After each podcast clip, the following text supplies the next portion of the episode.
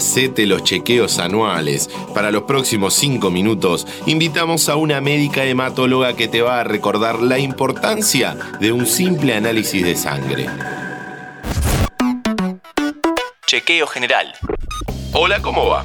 En este momento arranca un nuevo podcast de interés general sobre salud y vamos a charlar sobre análisis de sangre y orina lo que se puede detectar con esos controles y todo lo que hay que saber para ir a hacérselos de forma correcta y tranquila.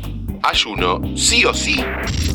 Como dijimos, la protagonista de este episodio es médica hematóloga y se presenta en este preciso instante. Soy Marta Serga, soy médica hematóloga y me desempeño como directora del área médica del Instituto de Oncología Ángel Rofo y médica de planta del Servicio de Hematología del Hospital Alemán. Además soy docente en el pregrado en la Facultad de Medicina y docente en el posgrado de hematología de la Facultad de Medicina y la Sociedad Argentina de Hematología. Fui presidente de esta misma sociedad. Para arrancar necesitamos recordar la importancia de controlarse por lo menos una vez por año.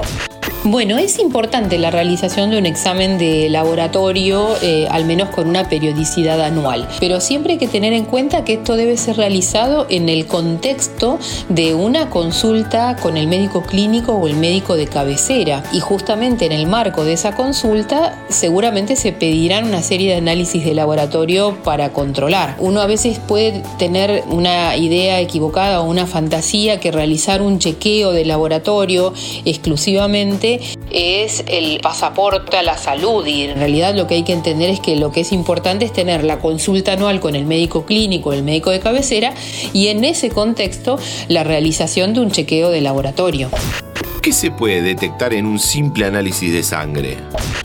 Un sinfín de alteraciones que van desde, por ejemplo, una alteración en el metabolismo de la glucosa, como ocurre en la diabetes, o alteraciones en el metabolismo de los lípidos, del colesterol con sus fracciones o de los triglicéridos. Yendo, por ejemplo, a mi especialidad, bueno, puede detectar la existencia de una anemia o alteraciones en el número o en la calidad de los distintos tipos de glóbulos blancos o en las plaquetas, o puede, por ejemplo, detectar eh, alguna alteración en las proteínas de la sangre, la aparición de lo que nosotros llamamos un componente monoclonal, o por ejemplo, eh, detectar alguna alteración en la función eh, de la glándula tiroides. Sin embargo, hay que entender que todos estos estudios se piden en el contexto de la sospecha clínica, en base a la evaluación que hace el médico de lo que le está pasando a ese paciente, orienta los estudios de laboratorio ¿Hay un examen que sea totalmente completo?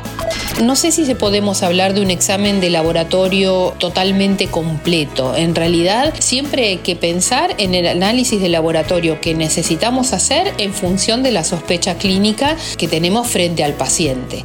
Si te interesa este podcast y querés escuchar más episodios sobre salud u otros temas, lo que tenés que hacer es seguir el canal de Interés General en Spotify. Pero ahora seguimos escuchando a la protagonista. No hay un análisis completo, pero seguro hay cosas que no pueden faltar cuando queremos hacernos un chequeo general. Un examen de rutina de laboratorio no puede obviar un hemograma completo con recuento de plaquetas, una eritrosedimentación, glucemia, los estudios de funcionalidad renal, es decir, urea y creatinina, un hepatograma, el estudio de lípidos con colesterol y triglicéridos y un examen de orina completo.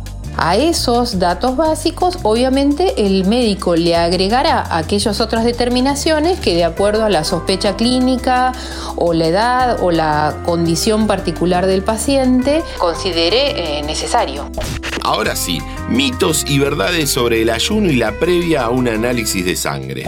Algunas determinaciones incluso no requieren ayuno, lo que ocurre es que por una cuestión de convención y de ordenamiento se piden ciertas horas de ayuno para la realización del laboratorio. Quizás el ayuno más riguroso es el que se necesita para la realización de las determinaciones de colesterol y triglicéridos. Se puede tomar agua hasta el momento inmediatamente anterior a la extracción.